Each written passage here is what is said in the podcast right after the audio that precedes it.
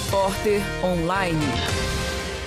A PUC Minas no São Gabriel realiza até o próximo sábado a quarta edição da Semana de Ciência, Arte e Política, a SCAP. O lançamento do projeto aconteceu na noite desta segunda-feira no Teatro da Unidade. Pela primeira vez, as mais de 140 atividades vão ser direcionadas por um único tema: a periferia. O pró-reitor Miguel Alonso Gouveia Vale comenta a escolha especialmente em função da relação do São Gabriel com a comunidade externa, né? com a história que o São Gabriel tem nos seus 12 anos, é, trabalhando de forma muito integrada e de forma muito forte com projetos de extensão, a articulação que tem com a pastoral. A comunidade em torno da PUC foi convidada para participar do evento com estandes e apresentações, como explica a coordenadora de extensão da unidade, Elisa Rezende. A gente privilegia artesãos aqui também da comunidade, assim como todos os músicos, essa orquestra que toca hoje, todas as apresentações musicais, os artistas,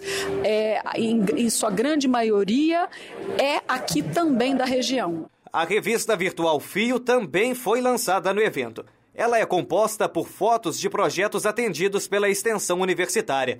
A Orquestra de Flautas do 1 de Maio, fruto de um projeto social com crianças e adolescentes, encerrou a noite de abertura.